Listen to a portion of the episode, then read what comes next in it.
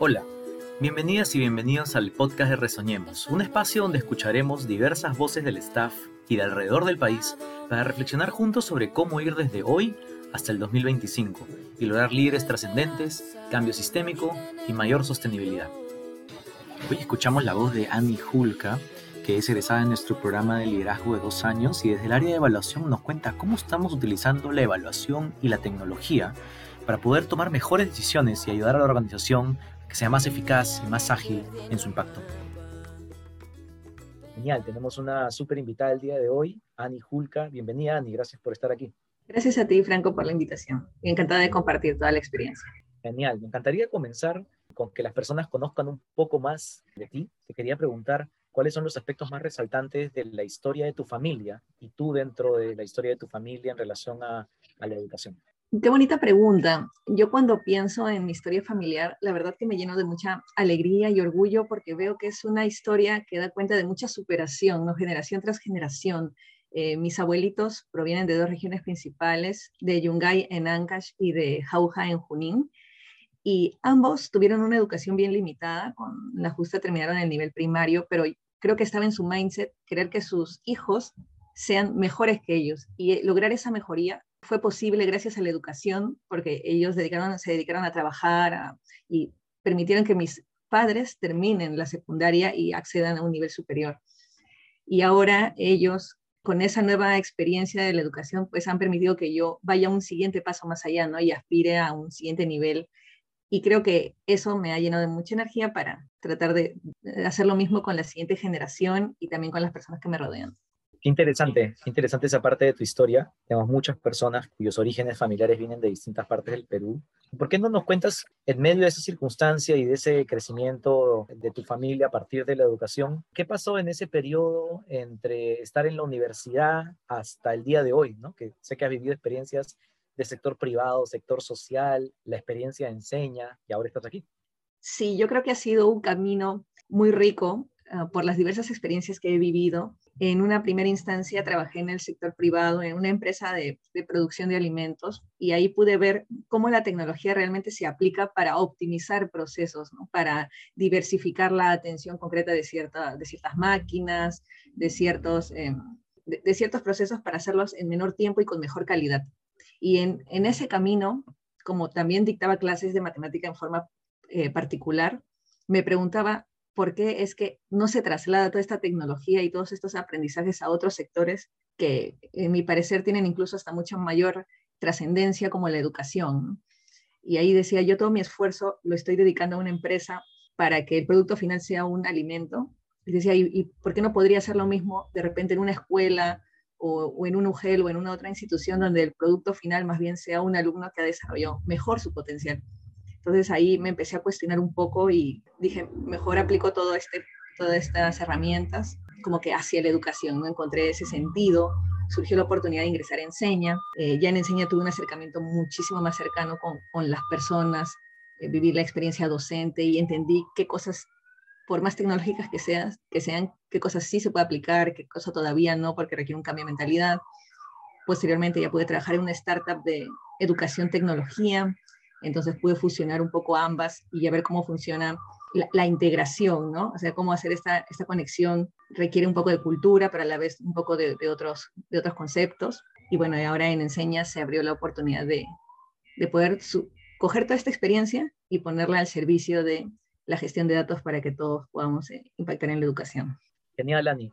Qué bacán la experiencia, en verdad, experiencia de vida, experiencia profesional que traes a Enseña. Y bueno, en Resoñemos, el tema de data, en la estrategia, el tema de data, evaluación, como traer la tecnología, es una de las prioridades, ¿no? Una de las, de las prioridades que hemos, que hemos traído a la mesa. Y tú estás trabajando ahí, al centro de ese, de ese valor agregado. Entonces quería preguntarte qué está pasando en el área y qué proyectos interesantes quisieras compartir que nos van a llevar hacia Resonemos.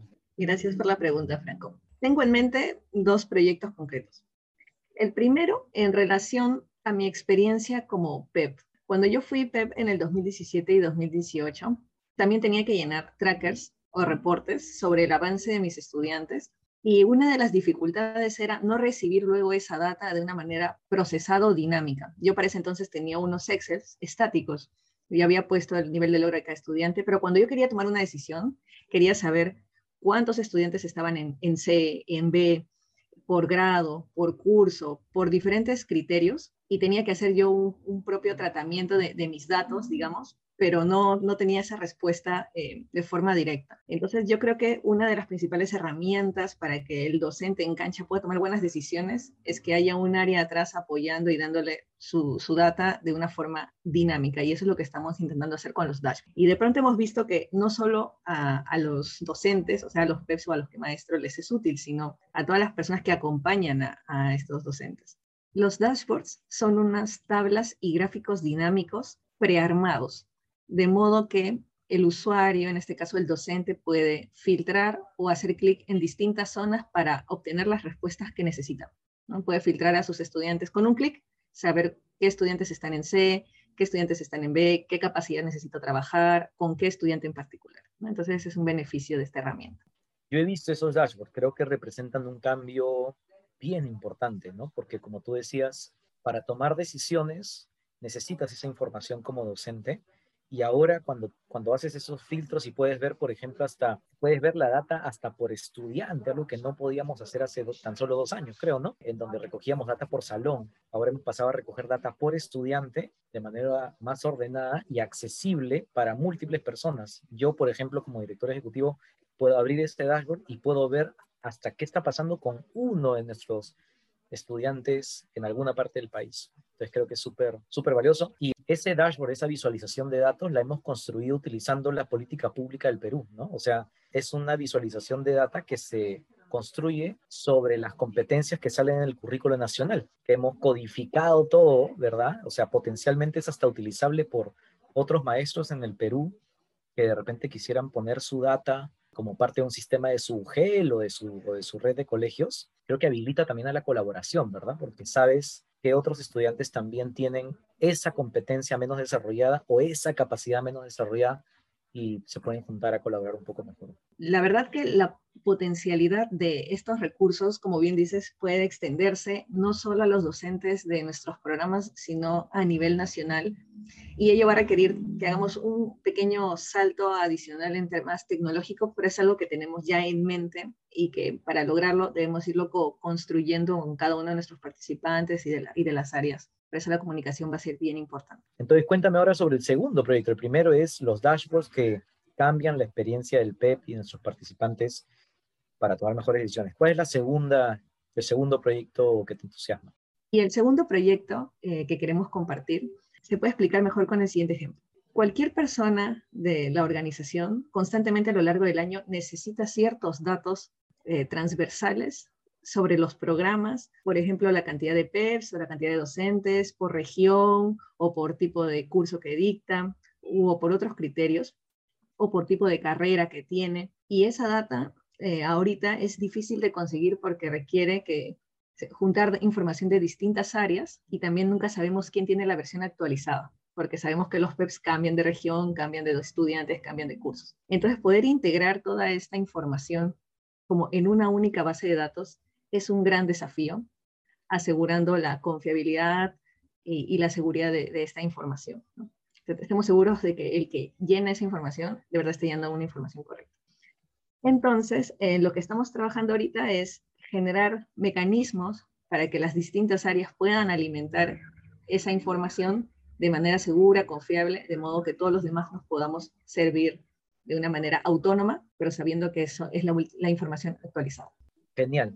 Y, y, tengo entendido que estamos para, esta, para este segundo proyecto que nos va a permitir generar distintas visualizaciones, estamos utilizando la misma tecnología que estamos utilizando en los dashboards que describiste, que es una tecnología que se llama Power BI, pero la estamos aplicando ahora para que el staff pueda construir cualquier tipo de visualización que necesite para sus socios, para sus aliados y que siempre tenga datos confiables, pero que no dependa, digamos, de, de cuadros rígidos, sino que realmente pueda construir sus propios cuadros, ¿verdad? Así es. Los dashboards que hemos mencionado anteriormente hasta cierto punto ya están definidos porque responden preguntas concretas de esos usuarios que son, en este caso, los docentes. Sin embargo, como miembros de staff tenemos que responder distintas preguntas a medida que van surgiendo las circunstancias y es por ello que todos los miembros del staff tenemos que estar capacitados para poder generar nuestros propios dashboards sabiendo que se están alimentando con datos confiables y seguros. Entonces, el siguiente paso es poder entrenar para que todos eh, los miembros del staff podamos eh, manejar esa tecnología del Power BI y generar nuestros propios eh, gráficos y tablas dinámicas. Genial. Entonces tenemos los dashboards para los docentes de nuestros programas, para los PES, para qué maestro. Tenemos utilizar tecnología para generar versátilmente eh, y con capacitación, visualizaciones diversas que la gente pueda necesitar para sus alianzas. ¿Cómo te imaginas este uso de tecnología y educación en Enseña en los próximos años? Yo en los próximos años me imagino, sueño con que podamos dedicar mayor cantidad de nuestro tiempo en tomar la decisión y analizar los pros y contras de las decisiones, sabiendo que eh, nos basamos en, en data súper confiable y que podemos obtener ágilmente.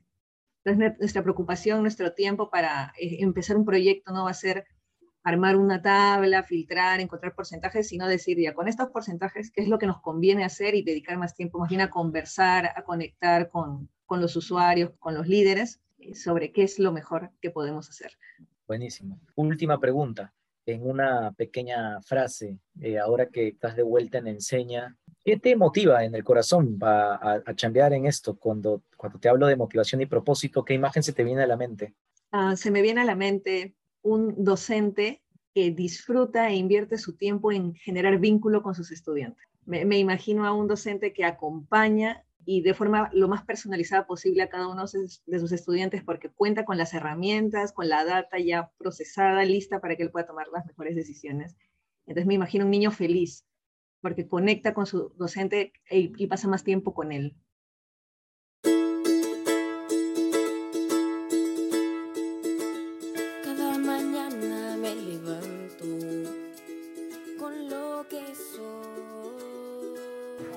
Gracias, Ani, por contarnos todo el potencial que tenemos con esa prioridad de tecnología y evaluación y cómo podemos utilizar esos datos para tomar mejores decisiones. Y así seguimos semana a semana entonces con ideas o innovaciones para poder llegar juntos más lejos en favor de la educación del país. Espero que estén muy bien, hasta la próxima.